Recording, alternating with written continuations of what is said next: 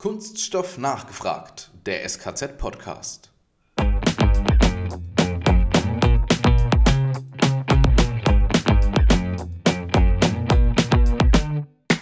Das ist schon was, was ich mir wünsche bei dem ganzen Thema ähm, Nachhaltigkeit, Klimaschutz, Kreislaufwirtschaft, wie auch immer. Was ich mir wirklich wünsche, ist, dass wir nicht die Lust daran verlieren, ähm, mhm. weil äh, es irgendwie so als omnipräsent und irgendwie dann schon nervig angesehen wird, dass wir ständig irgendwo aufgefordert werden, was zu tun, dass die Industrie aufgefordert wird, was zu tun, dass viele Regularien entstehen, was ich auch verstehen kann, wo schlecht durchzublicken ist.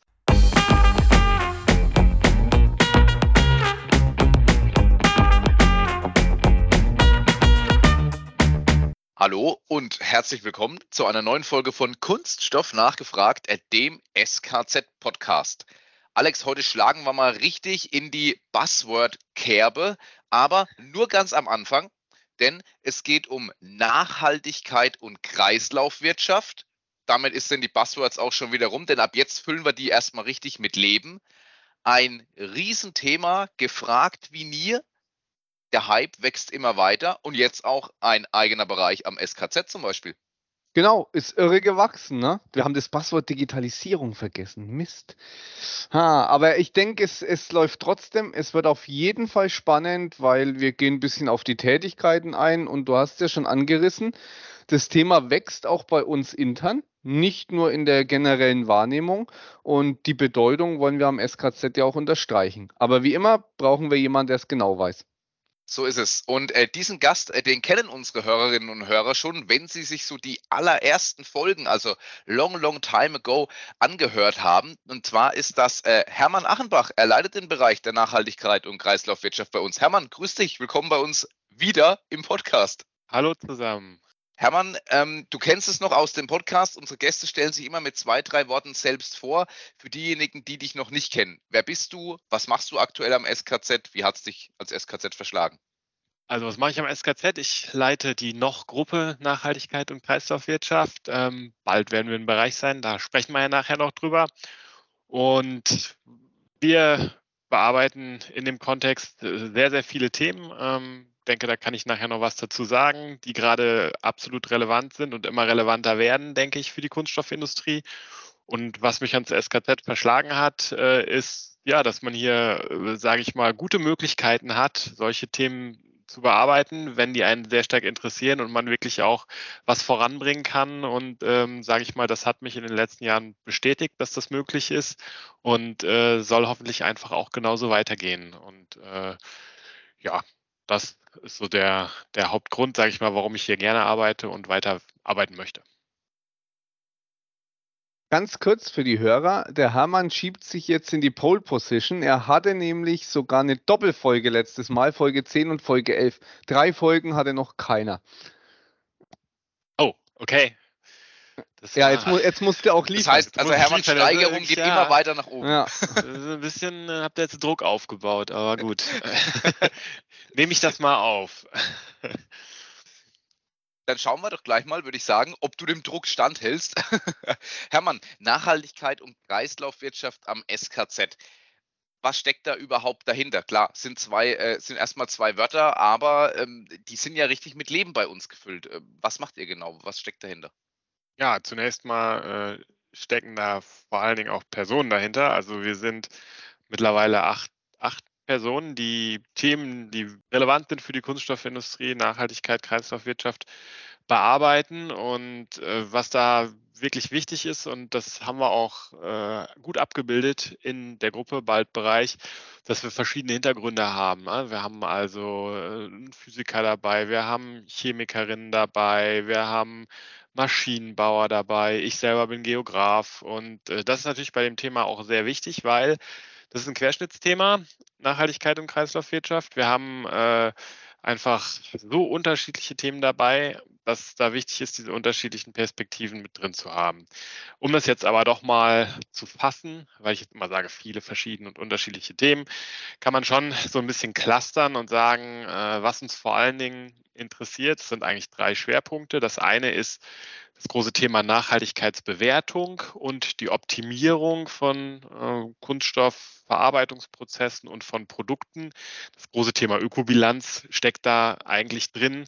Im Moment brauchen die Unternehmen sehr, sehr dringend Kennzahlen zu ihren Produkten. CO2-Fußabdruck ist da die allerwichtigste Kennzahl. Und ähm, das brauchen Sie zu den Produkten. Das brauchen Sie aber auch immer mehr fürs gesamte Unternehmen. Da ist das Thema Nachhaltigkeitsberichterstattung die ähm, übernächstes Jahr verpflichtend wird. Ähm, ganz, ganz wichtig. Das ist also so dieser eine Block Nachhaltigkeitsbewertung, wo wir viel Expertise haben, das eben für Produkte, für Unternehmen auch machen können. Da arbeiten wir direkt mit Unternehmen zusammen, die uns beauftragen. Und ich glaube, wir können da sehr gut weiterhelfen. Das andere ist eben dann die Kreislaufwirtschaft allgemein.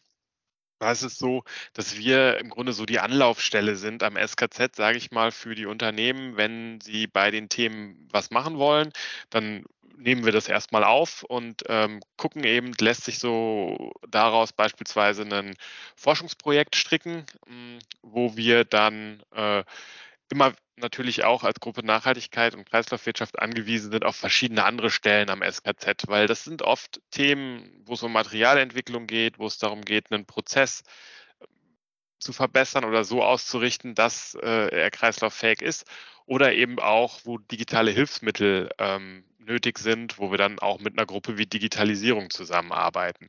Aber Beispiele dafür, was wir dort tun, äh, Tools entwickeln, zum Beispiel fürs Design for Recycling oder Design for Sustainability allgemein äh, oder dass wir äh, wie bald in einem etwas größeren Projekt einfach sehr viele Unternehmen auch Wertschöpfungsstufen übergreifend zusammenbringen, um mehr Rezyklateinsatz zu ermöglichen. Ja, dann haben wir als drittes großes Thema die äh, Energieeffizienz, die mhm. Energieeffizienzsteigerung in Verarbeitungsprozessen. Da äh, machen wir eben auch Projekte. Beispielsweise äh, haben wir mal gezeigt, wie sehr es sich lohnen kann, Abwärme, äh, die wir ja oft in Verarbeitungsprozessen haben, zu nutzen, um Materialien vorzuwärmen, damit man beim Verarbeitungsprozess selber weniger Energie später noch braucht. Hier haben wir auch äh, direkt für Unternehmen Dienstleistungen, dass wir uns wirklich die Verarbeitungsverfahren an ganz verschiedenen Messpunkten angucken können. Wir haben mittlerweile ziemlich viel Erfahrung und können dann eben feststellen, okay, da mangelt es vielleicht an der einen oder anderen Einstellung. Äh, dadurch kann man da äh, relativ leicht identifizieren, wo man da noch äh, Potenziale heben kann. Ja, das sind so die, grob gesagt, die, die Themen, die uns umtreiben, was wir tun und ja, wer eben auch dahinter steht. Das war mir auch mal wichtig, das darzustellen. Jetzt so, ja, halb von, von innen außen betrachtet, also im SKZ bin ich ja auch schon lange. Wenn ich es aber richtig im Kopf habe, gibt es die Gruppe Nachhaltigkeit jetzt schon seit 18 Jahren? Ja. Ja? ja das ist ja auch noch vor deiner Zeit, ne? Ähm, ja, unwesentlich. Unwesentlich. äh, aber äh, ist ja schon ein unglaubliches Wachstum, wenn man sieht, wie viele ihr jetzt seid. Und jetzt seid ihr ja bald nach dem Wachstum jetzt sogar ein eigener Bereich mit mehreren Forschungsgruppen. Äh, wie gestaltet sich das denn zukünftig?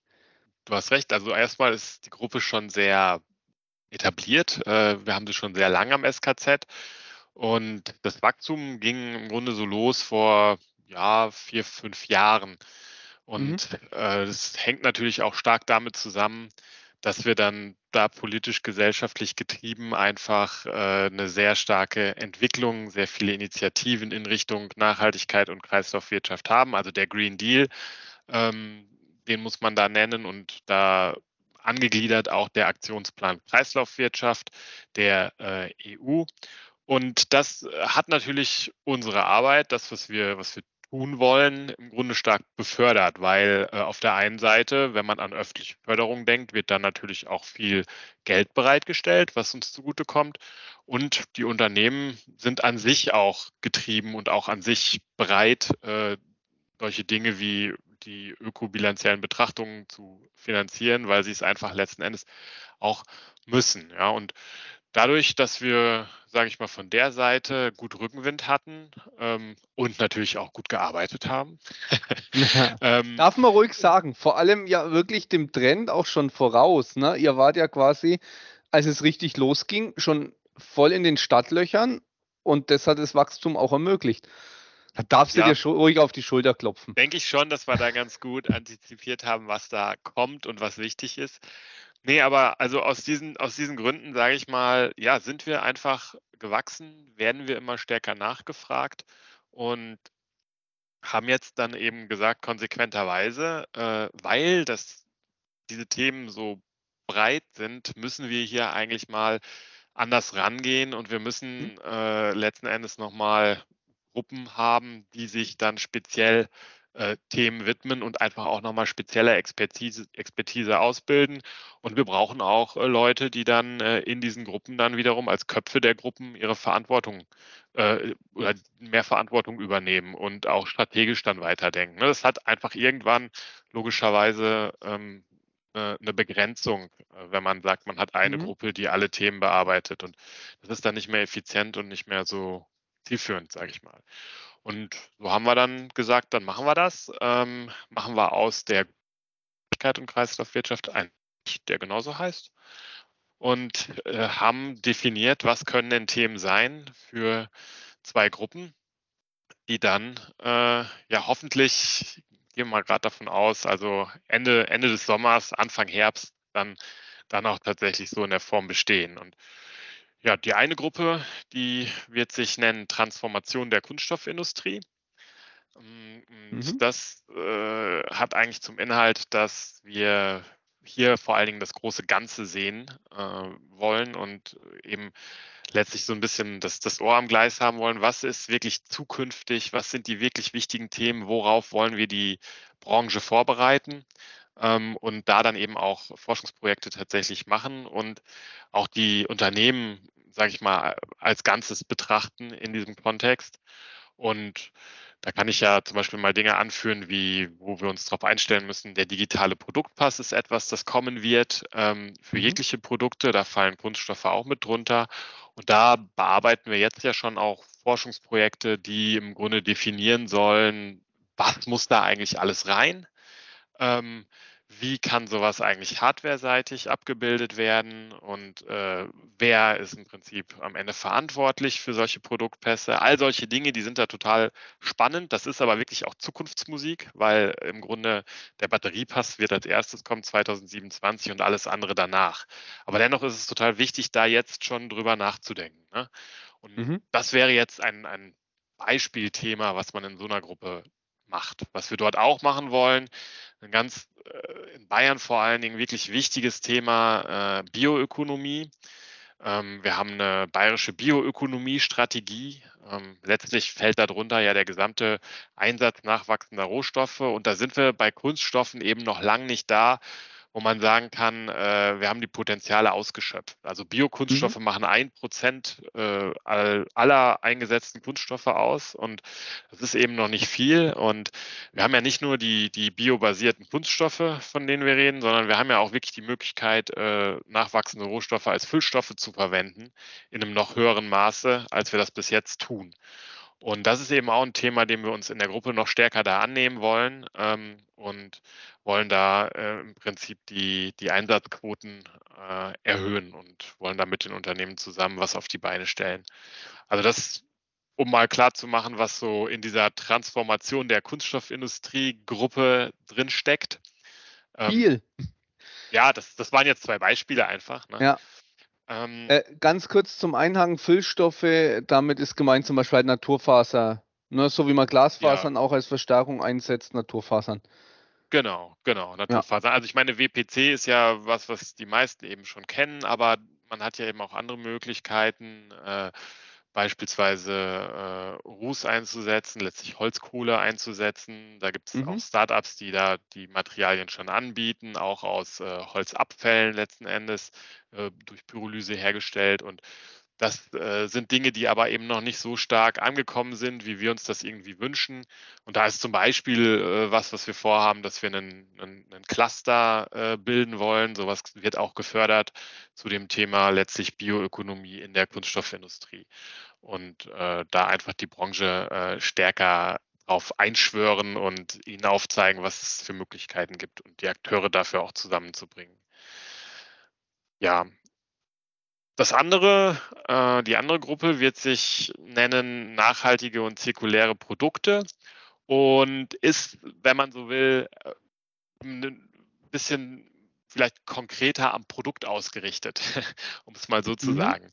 Ähm, also da stecken dann viele Dinge drin, die wir auch ohnehin schon tun. Da steckt dann auch letztlich das ganze Thema Ökobilanzierung, Nachhaltigkeitsbewertung drin für die Produkte, äh, was da viel ausmachen wird. Das ist also ein unglaublicher äh, ja, fürs SKZ, für uns muss man sagen, Wachstumsmarkt. Also es gibt sehr viele ja, gerade äh, Initiativen, die darauf hinführen werden, dass äh, Unternehmen diese Daten auch verpflichtend brauchen.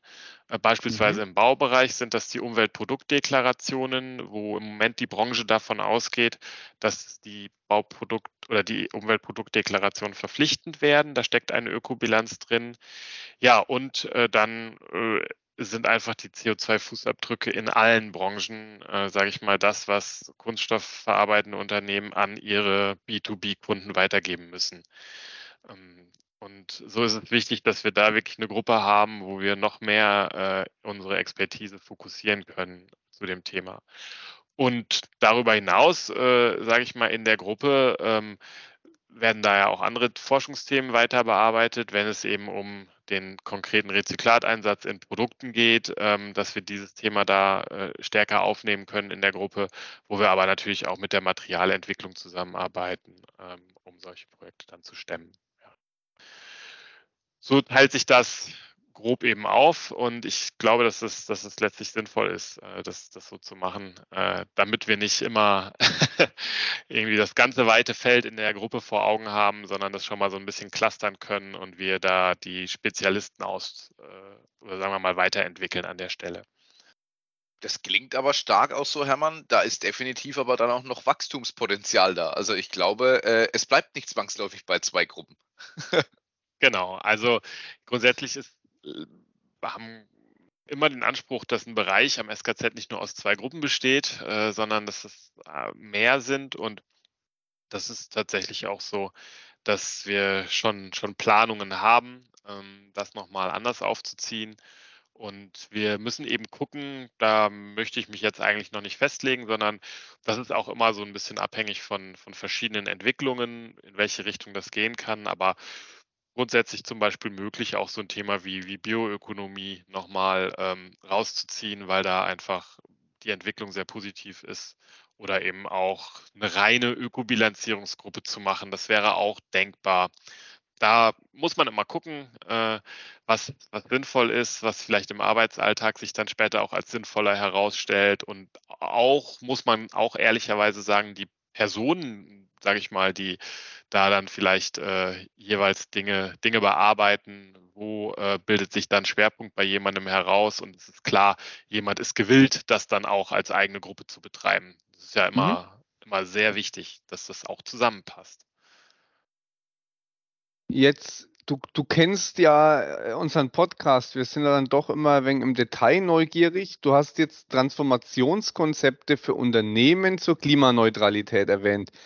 Jetzt frage ich mal so, der Matthias und ich haben jetzt so ein Kunststoffindustrieunternehmen, kleine Spritzerei meinetwegen.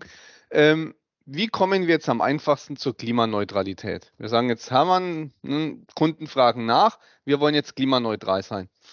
Ja. Ja, dann äh, sagst du, ihr zwei seid hoffnungslos. Ja, oh je. Ja, oh je. ja komm. nee, also das ist natürlich eine große Frage.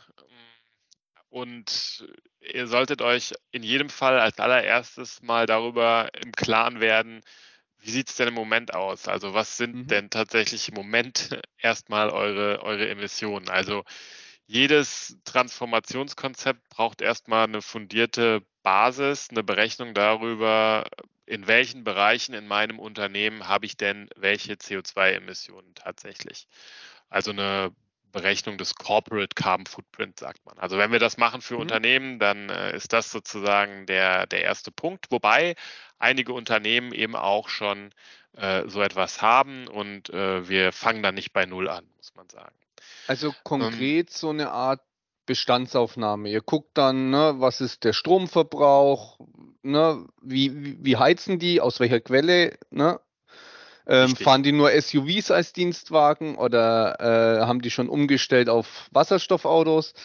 Richtig. Wobei eben, wenn man jetzt diese Betrachtung macht, also auf Unternehmensebene den Carbon Footprint zu bestimmen, unterscheidet man in verschiedene Scopes. Der, der Scope 1 ist letztlich das, gerade was du so beschrieben hast, was bei mhm. mir eigentlich am Standort passiert. Der Scope 2 sind im Prinzip die äh, Energien, die ich betrachte, die ich einsetze. Darum muss ich mein mhm. System erweitern. Also die Energie wird woanders äh, sozusagen bereitgestellt ähm, und das muss ich mit in die Systemgrenze einbeziehen. Ähm, das heißt, äh, der Strom wird irgendwo hergestellt, äh, sei es durch Braunkohleverstromung, sei es durch äh, erneuerbare Energien und dadurch entstehen anderswo Emissionen, die ich mir zurechnen muss. Dann ist es aber auch der Scope 3 und zwar im Prinzip meine gesamte Vorkette, die Produkte, die ihr als Spritzgießer da bezieht, eure Kunststoffe oder eure Glasfasern oder was auch immer. Und mhm. die, die gehen auch mit rein. Und all das äh, muss ich mir anschauen im Grunde. Ähm, da ist eben ein Unternehmen in der Regel, ähm, was jetzt Scope 1 und 2 geht, angeht, können die das auch zu einem großen Teil selbst. Aber gerade dieser Scope 3, da ist es so, dass man doch äh, gut beraten ist, wenn man äh, sich an uns wendet, weil wir haben im Prinzip zu all diesen Materialien ähm, CO2-Emissionsfaktoren vorliegen, mhm. ganz einfach, weil wir hier Ökobilanz-Datenbanken zur Verfügung haben, die Lizenzen dazu. Ja, und dann schaut man sich das einfach mal an ähm, in Gänze, äh, sage ich mal. Äh, und Darauf basierend kann man dann Transformationskonzepte entwickeln. Das heißt, man ist natürlich in einem Austausch mit einem Unternehmen und sagt, ja, grundsätzlich, äh, was könntet ihr euch vorstellen? Im Grunde ist so eine, so eine Zielzeit, bis der ihr tatsächlich was tun könnt, wollt. Ähm, und das sind jetzt erstmal grob sozusagen die von uns vorgeschlagenen Maßnahmen. Investitionen äh, kann man auch erstmal grob abschätzen und darüber verständigt man sich und dann schaut man sozusagen genauer rein, äh, welche Möglichkeiten bestehen. Natürlich jetzt in einem Kunststoffunternehmen oder sagen wir mal Verarbeitungsunternehmen ist, äh, wenn man jetzt mal an den Standort denkt, das Thema Strom relativ wichtig. Ne? Also mhm. ähm, Wärme ist jetzt nicht so das Riesenthema. Ähm, da kann man sagen, okay, äh, Photovoltaikausbau da womöglich vor Ort ist natürlich immer gut. Ähm, machen wir hier auch am SKZ, sondieren wir gerade. Ein Thema hier, äh, und das kann ich mir bei vielen Unternehmen auch vorstellen, ist zum Beispiel wirklich Parkflächen zu nutzen. Denn mhm. Parkflächen mhm. sind irgendwie tote Flächen, blöd gesagt. und da eine, da eine, Überdachung zu machen und äh, im Prinzip äh, solare Ernte zu ermöglichen, ist schon ein, ein guter Ansatzpunkt. Ähm, eine andere Möglichkeit natürlich, gerade wenn man jetzt an den Scope 3 denkt, bei Kunststoffprodukten, ist äh, ja, Rezyklate einzusetzen und das Thema Bioökonomie, also Biopolymere einzusetzen oder eben mhm. nachwachsende mhm. Füllstoffe, weil darüber kriege ich natürlich meinen Fußabdruck der Produkte ganz deutlich reduziert. Und da identifizieren wir dann eben, okay, was für Materialien werden im Moment eingesetzt, welche Potenziale bestehen, wenn ich bestimmte andere äh, einsetze eben und können dann auch sagen, okay, wenn wir jetzt da konkreter werden wollen bei den und den Produkten, um den Fußabdruck zu reduzieren, würden wir dann auch ein Materialentwicklungsprojekt anschließen, wo wir dann mit mhm. den Kollegen am SKZ natürlich äh, uns Expertise reinholen können, äh, um das dann halt auch wirklich umzusetzen. Ne? Und in unseren Transformationskonzepten können wir dann sagen, bis zum Jahr XY, ähm, ihr könnt diese und jene Maßnahmen, also die ich jetzt gerade beispielhaft mal genannt hab, habe, die setzen wir um. Dadurch reduzieren wir dann die CO2-Emissionen schon mal um, sagen wir, 30, 40, 50 Prozent haben dann aber noch welche übrig, denn das wird höchstwahrscheinlich immer so sein, wenn wir jetzt zumindest in mhm. Zeitschienen denken von fünf bis zehn Jahren, dass wir nicht alles tilgen können, dass man dann am Ende sieht, okay, das ist noch übrig und ja, dann ist im Grunde der, der Weg, der dann beschritten wird von den Firmen, dass man sagt, wenn ich wirklich klimaneutral, Vorsicht, da muss man dann aufs Wording achten, klimaneutral gestellt sein möchte, kompensiere ich die restlichen Emissionen. Das heißt, ich hole mir Zertifikate, die belegen, ich habe investiert in zum Beispiel Regenwaldaufforstung, wo äh, CO2-Emissionen dann äh, in Form von Holz letztlich natürlich gebunden werden. Ähm, das ist, muss man auch klar sagen, das ist eine Krücke, weil ähm, es ist begrenzt, wenn man drüber nachdenkt. Mhm. Ich meine, ich habe äh, Emissionen in der Vergangenheit und die kompensiere ich dadurch, dass äh, die langfristig wieder gebunden werden. Das ist eine Rechnung, die nicht aufgeht. Äh, der Bilanzrahmen sollte eigentlich immer zeitlich der gleiche sein.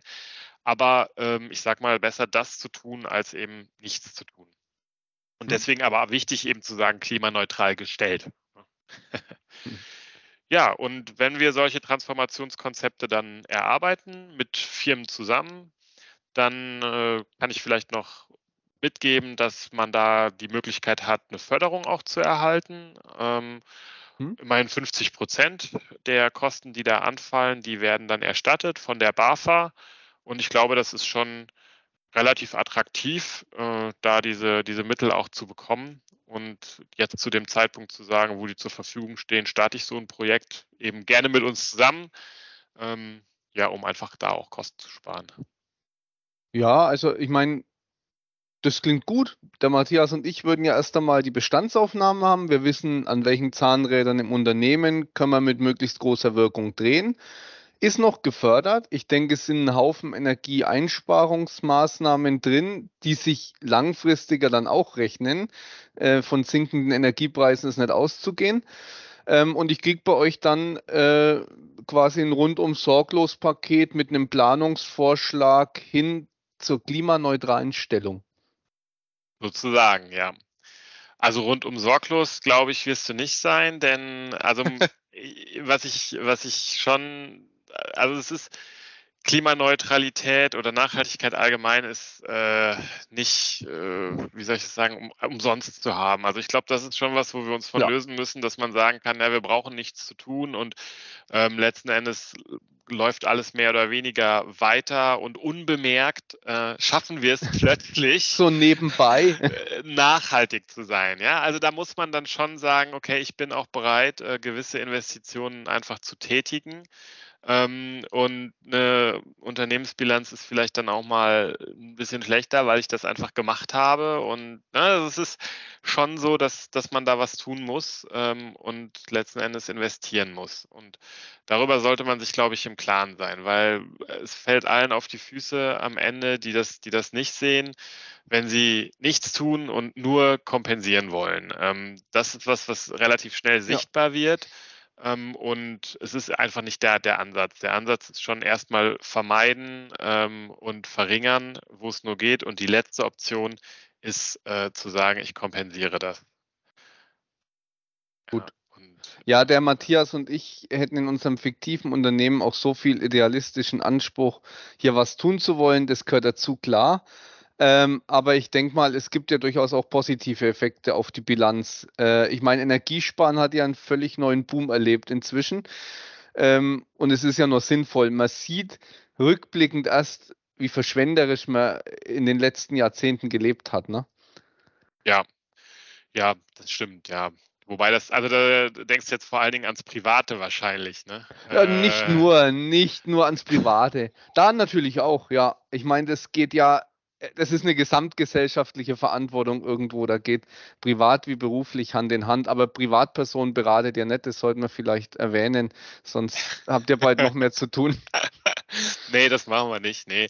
Ja, das stimmt. Also das. Ähm der Energiekostenanteil war im Prinzip vor äh, Strompreissteigerungen in der Kunststoffbranche einfach dann doch zu gering, sage ich jetzt mal, mhm. als dass man sich über Investitionen, wie ich es gerade genannt habe, in Vorwärmtechnik beispielsweise wirklich Gedanken gemacht hat, äh, weit verbreitet. Ne? Und das hat sich jetzt dann schon einfach gedreht.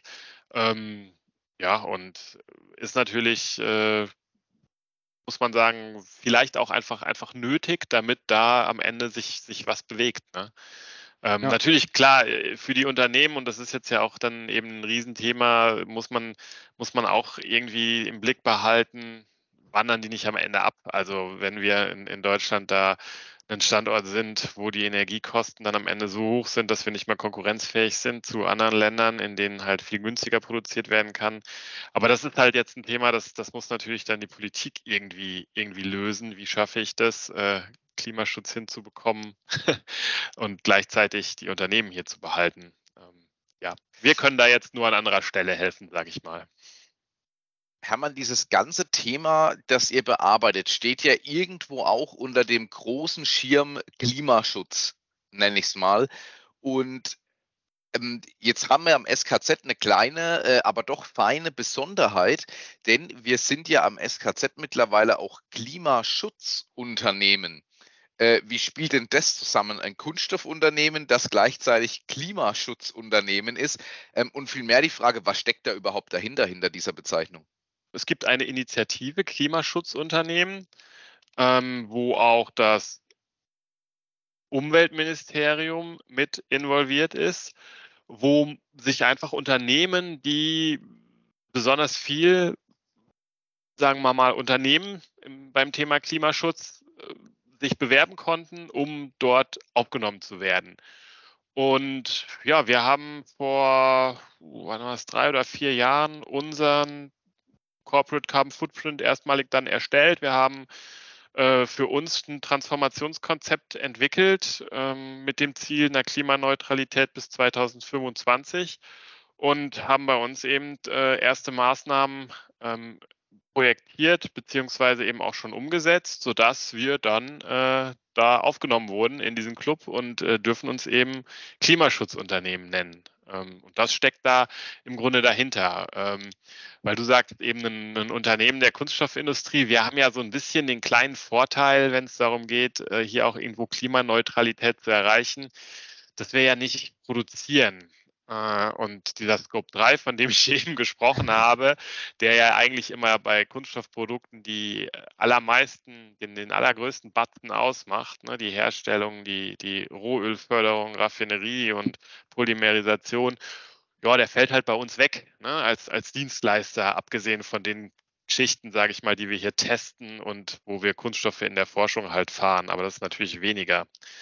Und in, insofern haben wir hier eine vergleichsweise komfortable Ausgangslage, ja, da auch äh, hinzukommen zur Klimaneutralität.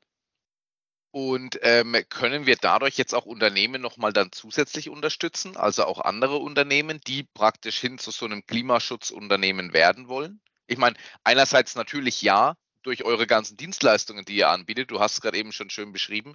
Aber ich glaube, es ist auch wichtig, dass man da mal so einen Einblick bekommt. Wie, wie wird man überhaupt Klimaschutzunternehmen?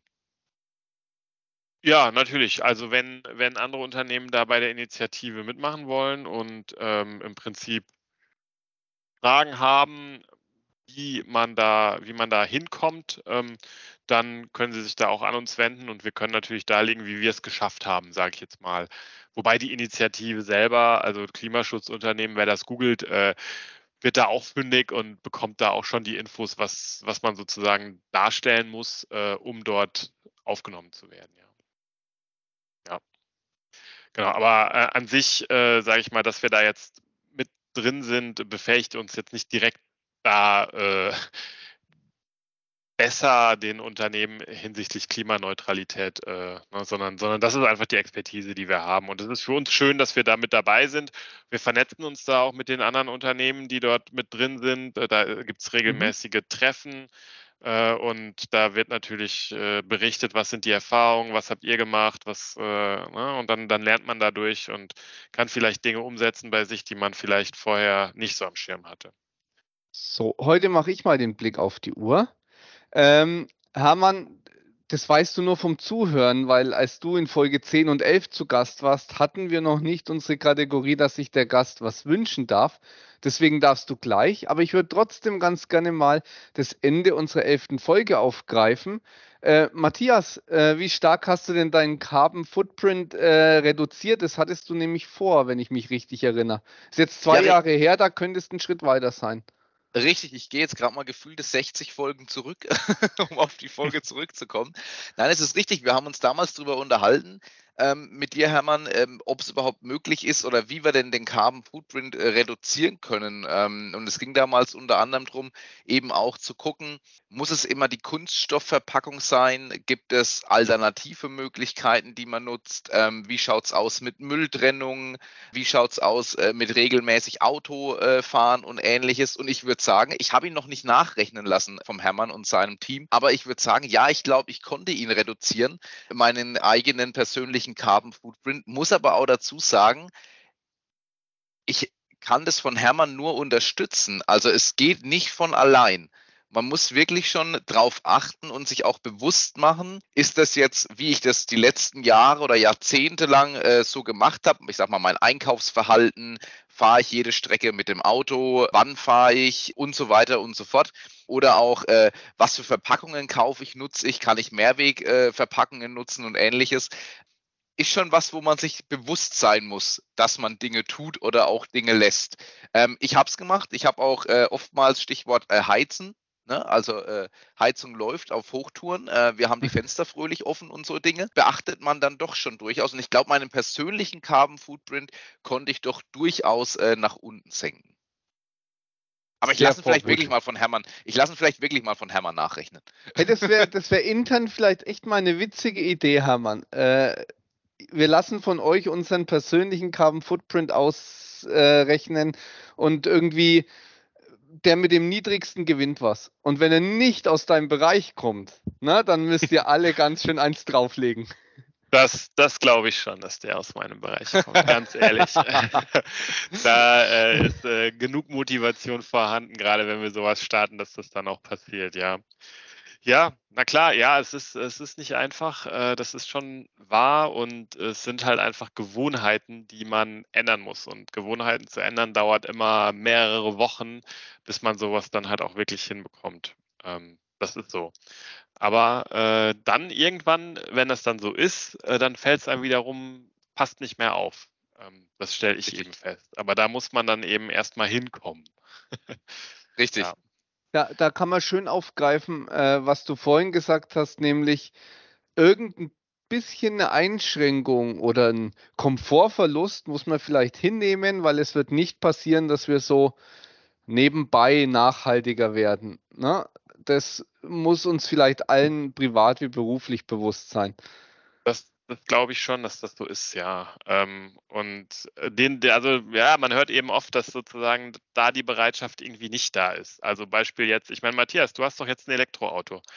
Äh, da höre ich dann immer ganz oft oh, mit dem Laden ne, und dann weiß ich nicht und dann kann ich nicht in Urlaub oder so. Und äh, da muss ich dann eben sagen, ja, okay, aber das ist vielleicht erstmal den, den Preis, den wir da zu zahlen haben. Ne? Ähm, mhm. Und anderes Beispiel, ich habe jetzt tatsächlich seit Anfang des Jahres fahre ich gar nicht mehr mit dem Auto zur Arbeit, sondern nur noch mit dem Radl.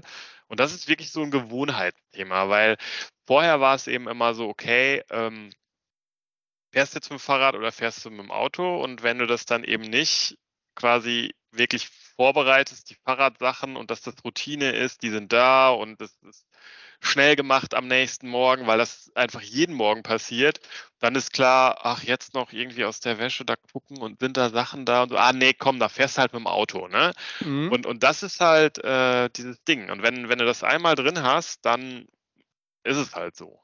Hängst du den Autoschlüssel auf den Dachboden, dann ist der auch unerreichbar, macht dann mehr Aufwand da hoch, als die Fahrradklamotten zu holen und dann hast du das Problem erledigt. Also ja, so als, als Trick vielleicht, den man anwenden kann. Jetzt darfst du dir trotzdem noch was wünschen.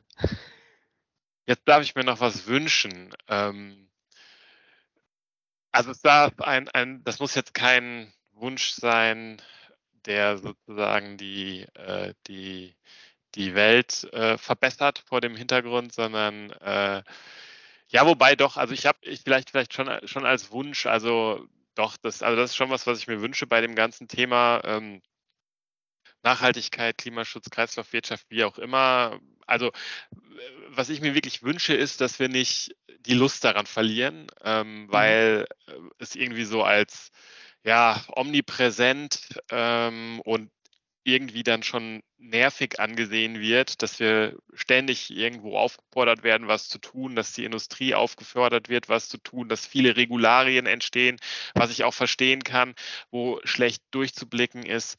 Und dann sehen wir gleichzeitig irgendwie Leute, die sich äh, ja auf die Straße kleben. Ähm, und was uns auch irgendwie dann befremdet, viele befremdet. Ähm, und da möchte ich irgendwie, irgendwie vorwarnen, dass, dass das alles irgendwo dazu führt, dass wir äh, sagen, oh nee, ich kann da nicht mehr und ich habe keine Lust mehr. So. Mhm. Ähm, also, dass, dass diese Leute das tun, ich habe da absolutes Verständnis für, weil äh, man muss sich vor Augen führen, dass wir seit Mitte der 70er genau wissen, was eigentlich äh, auf uns zukommt. Und äh, wenn man sich mal überlegt, was tatsächlich passiert ist bislang, dann ist das verdammt wenig, viel zu wenig. Und diese Frustration, dass die da ist, habe ich totales Verständnis für. Und äh, da auch irgendwo drastisch zu werden, sage ich mal in seiner Ausdrucksform, ist in gewisser Weise auch äh, eine logische Konsequenz.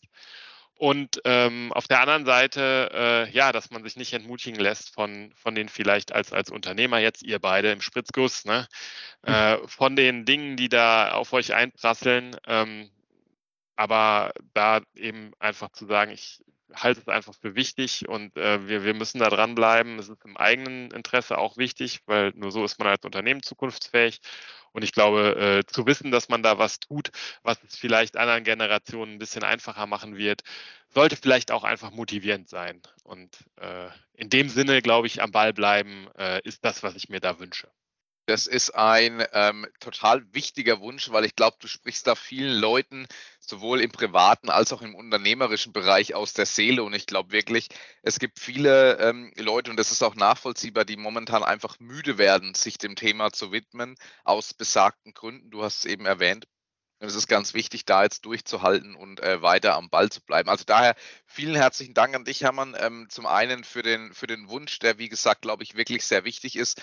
Und zum anderen auch natürlich für deine Zeit ähm, und für die Insights, die du uns jetzt gegeben hast äh, rund um das ganze Thema Nachhaltigkeit, Kreislaufwirtschaft, wie die Entwicklungen aktuell sind, wohin die Reise geht. Und äh, wir schauen mal, wie lange du deine Spitzenposition mit äh, drei Folgen äh, hältst und eventuell dann sogar noch ausbaust äh, auf eine vierte Folge. und ob der Gerne. Vertrieb nicht dieses Carbon Footprint Duell doch gewinnt. Meinst du? Gut. Ich schicke euch mal den Link zu dem Rechner, weil eigentlich ist das was, das, da kann ich euch gar nicht so viel helfen. Es gibt ja die Rechner, da müsst ihr einfach nur äh, reinhacken, sozusagen, was ihr so treibt und dann kriegt ihr das schon ausgerechnet. Oh, den packen wir auch in die Show Notes. Ihr könnt uns dann gerne schreiben, wie ihr so liegt. Wäre mal interessant. Äh, Podcast.skz.de. Alles klar. Gut. Richtig. Hermann, dir schon mal nochmal vielen Dank und bis zum nächsten Mal. Ja, dank euch. Äh, hat Spaß gemacht. Bis zum nächsten Mal. Ja? Mach's gut. Ciao. Ciao. Ja, Alex, und äh, uns beiden, uns bleibt wie immer zum Schluss eigentlich nur noch eins. Kunststoffwissen zur Selbstverteidigung.